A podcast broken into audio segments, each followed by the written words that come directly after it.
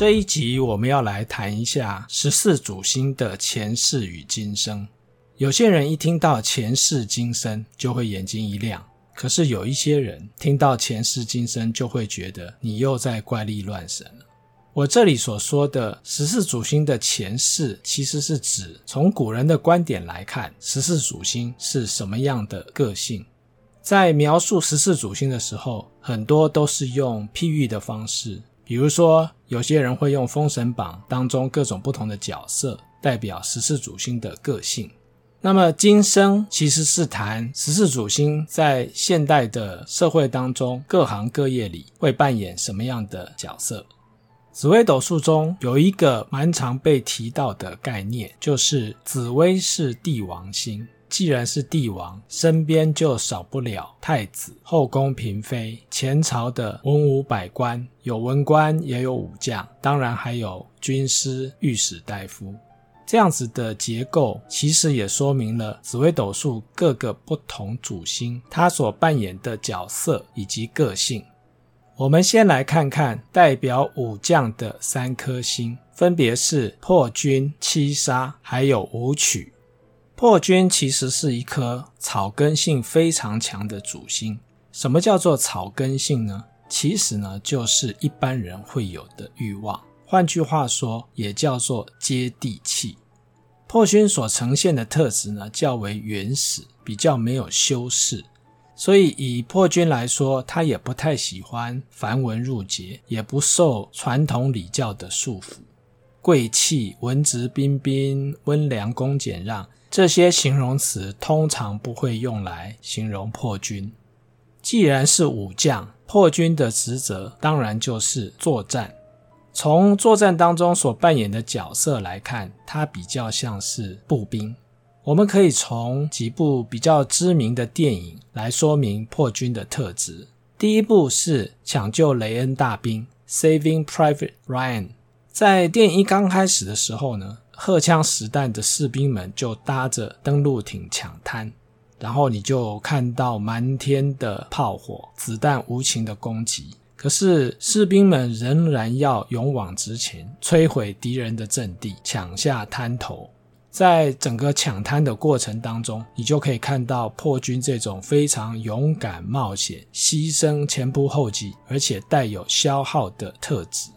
另外一部电影就是《敦刻尔克大行动》（Dunkirk）。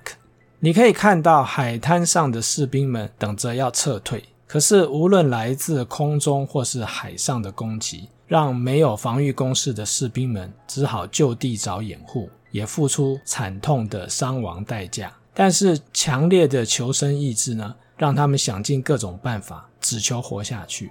所以在片中，你可以看到有两个士兵假装医护兵，目的呢就是要希望能够插队，在等待救援的船舰时，可以比别人早一步。就算搭上了船，在船舰遭受攻击之后落入海中，他们仍要想尽办法让自己能够活下去。求生意志强烈的特质，其实也代表破军这种强韧的生命力。无论是攻击还是撤退，这些士兵们所要做的就是亲力亲为，消除阻挡目标任何的障碍。简单的说，破军就是以消耗与破坏作为形式的核心价值。破坏可能是不依传统、违反常规；消耗则说明了破军追求完美、不达到心中的目标不会停止的特征。我们也可以把破军当成阶级较低的士兵，在战斗的过程当中呢，借着战功一步一步的往上爬。所以对于破军来讲，我就已经在最底层了，只要有机会就可以往上爬。那么为什么不试一试呢？反正打输了，顶多维持现状。破军的官禄宫有贪狼，所以破军在工作的选择或者是工作的态度上，其实是没有办法从事一成不变的工作。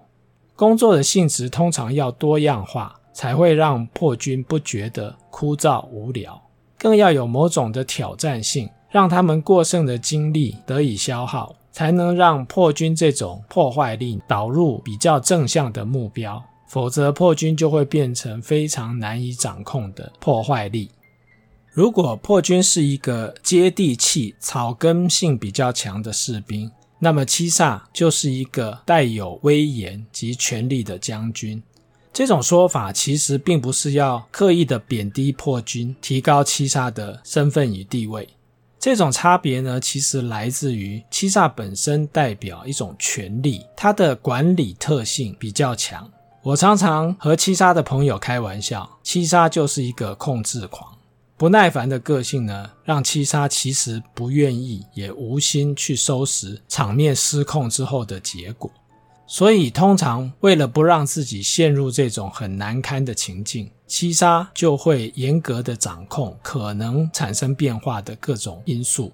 一旦发现可能有影响大局的变因时，就必须把这些变因在还没有事态扩大的时候就赶尽杀绝，而且采用严格控管的手段，让事情呢必须一步一步的按照自己的预期来发展。七杀的另外一个强烈的特质呢，就是责任感，也就是对事情最后的成败结果负责任。这种责任感呢，其实不是来自顶头上司的交代或者是赋予，而是七杀个性当中一种核心价值。一旦进入这种负责任的模式，驱动七杀去做事的，就不是个人的好恶。用白话文来讲，就是不是想不想的问题，而是应不应该的问题。在七杀的价值观当中，如果这件事情是跟责任有关的话，只要是自己应该做的事，哪怕不喜欢，也要勉力而为。所以，这种掌控与负责任的特质，让七杀在纪律、自律还有责任感方面呢，都会比破军要强得多。而这些特质呢，也让七杀成为比较适合带兵遣将。毕竟带兵遣将呢，需要管理、纪律还有责任。如果七杀作命，他的官禄宫必定有破军，因此破军这种亲力亲为又带有消耗的特质呢，也会呈现在七杀的行事风格以及工作态度。七杀的掌控欲望呢，其实代表通常七杀只相信自己，不太相信别人的这种偏执。既然要我负完全的责任，那么我也会要求完全的掌控。因此，从其他人的角度来看，七杀做事通常非常的辛苦，而且没有办法假手他人。既然七杀是身为在外作战又要负责任的将军，那么七杀就会发展出一种将在外，军命有所不从的特质。因为在内心深处，真正要面对的其实不是顶头上司的命令和交代，而是自己最在意的责任。因为在前线要判断该怎么做、能怎么做的是自己。远在千里之外的皇帝其实搞不清楚状况。贸然的听命行事，可能最后的结果会让大家失望。所以，当责任感所驱使，认为自己应该做的事和顶头上司所交代的指令相冲突的时候，七杀就会用另外一种方式来展现自己，发展出我才知道如何处理与决策的独断独行作风。最后虽然完成了任务，但是呢，由于不听指令，往往也成了有战功，可是没有奖赏，令人感慨的结局。虽然同样是武将，可是武曲和七杀的行事风格就完全不同了。如果说七杀是一个镇守边疆，在外面征战的将军，那么武曲就是护卫京城、皇帝麾下的御林军。这种特质呢，其实从武曲的官禄宫一定有紫微可以看得出来。官禄宫的紫微呢，其实就是代表武曲是听命于顶头上司的。由紫微这个皇帝颁布命令、发号施令之后呢，武曲听候任务的分派，奉命行事。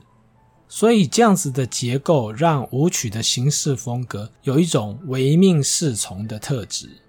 唯命是从的特质呢，也让舞曲的个性呢比较单纯，就是其他的事情都可以不管不理，但是上司的命令一定要服从，而且使命必达。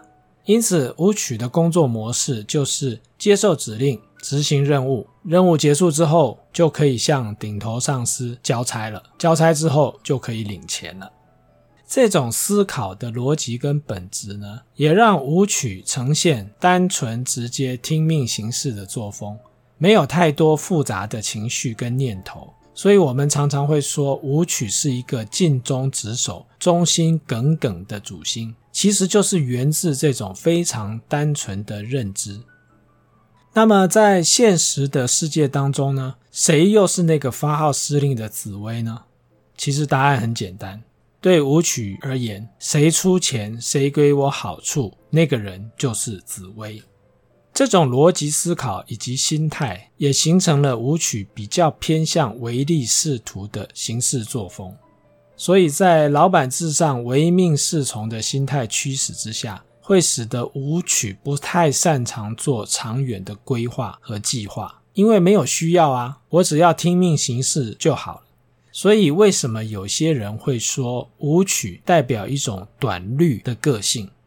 而长期奉命行事的习惯呢，让舞曲更为保守，不太喜欢面对例外和意外，因为例外和意外通常代表他们不在原本的框架以及规划当中。随机应变呢，代表风险会增加，万一搞砸了，怎么跟顶头上司交代呢？所以这种心态呢，也会让舞曲形成一种短视尽力，或者是太讲究实际的这种风格。同时，也习惯一个口令一个动作的互动模式。舞曲呢，也不太需要去适应复杂的人际关系，以及需要高度社交技巧的工作。其实这当中有一个蛮重要的原因，就是在武曲的心中，只有老板，没有别人。在古代，这三颗主星代表武将；在现代，这三颗主星也只适合去从军吗？当然，从特质的角度来看，这三颗主星要从军，其实也蛮符合的。不过，现在的社会分工更细，能够从事的工作类别更多，除了从军之外，还是有别的工作符合这样的特质。有一句话也常被提到：“商场如战场。”所以，以往适合从军打仗的这些主星，如果在现今的商场上面征战，其实也蛮符合他们的特质。以破军来说，破军擅长的就是破坏，也可以说是不按牌理出牌，或者是打破原有的规则与框架，这些都是破军擅长的特质。在商场上的角色其实并不是只有业务。以破军这种喜欢和别人不一样的特性来看，如果从事行销需要创意类别的工作，其实也蛮合适的。把破军放在一个工作内容或形态一成不变的环境当中，其实破军就会自己想变化，搞破坏。所以破军反而不太适合一些需要讲究纪律或是规则规矩的工作性质。同样是在商场上征战，七杀所代表的是一种自律性较强，而且需要负责任的工作性质。除了业务之外，七杀也蛮适合商业开发的角色 （business development）。商业开发其实跟业务的角色并不相同。通常业务要负责的是和客户之间的交易、应对以及关系，但是在有些行业或者是商业模式当中，最终的产品尚未开发出来，或是卖的东西不是给最终的消费者，而是必须跟其他的公司一起合作。那么在初期，必须有人去发掘各种不同的商机，开发客户，或者是在产业当中寻找可能有的生意机会。这种角色和任务其实不确定性很高，通常压力也蛮大的。但是对于目标导向、自我要求严格的七杀来说，这种挑战是蛮合适的。对于武曲而言，适合从事业务工作的理由非常的简单，就是哪里有钱就往哪里去。但是武曲另一个重视纪律、唯命是从的特质，让武曲也适合需要纪律、遵守规则的行业，譬如说金融业，有一些组合，例如武曲天府或武曲天相，其实也蛮适合金融业了。因为金融业需要保守的心态与作为，也需要依照规则行事。太过天马行空或者是不守规则的特质，其实并不合适。舞曲也蛮适合技艺类型的工作，譬如说工程师，不论是建筑土木方面，或者是科技软体方面的工程师。其实，在工作的内容与要求上，也需要某种程度的自律以及纪律，否则在工程上就容易出问题。当然，重视数字以及保守的舞曲也适合从事财务方面的工作。既然每天都可以接触自己最爱的钱，那么工作也可以算是蛮愉快的一件事。虽然职场中的各种职务仍然需要以能力还有经验作为适不适合的判断依据，但是当事者的人格特质以及兴趣，还有行事风格，也决定了他们是否能够胜任这种特质、这种性质的工作，而且能够乐在其中。从另一个角度来看，虽然同为武将，可是如果要求破军以及七杀去担任一成不变、日复一日工作形态固定的工作，那么这两颗主星很快就会不适应。如果要武曲去担任随时需要应变、产生突发奇想或是需要创意类的工作，那么武曲可能也会感到苦不堪言。先前我们在讨论花木兰主星的特质时，曾经提到花木兰和仙娘最大的不同，就是花木兰有武曲，而仙娘只有七杀。武曲忠心耿耿的这种特质呢，其实让个性强烈、能力很强的两个人有了非常大的不同。下一集我们会继续介绍以及比较主星之中三颗代表文官的主星有什么不同。这三颗主星是廉贞、天相以及太阳。这一集我们就讲到这里，下次见喽。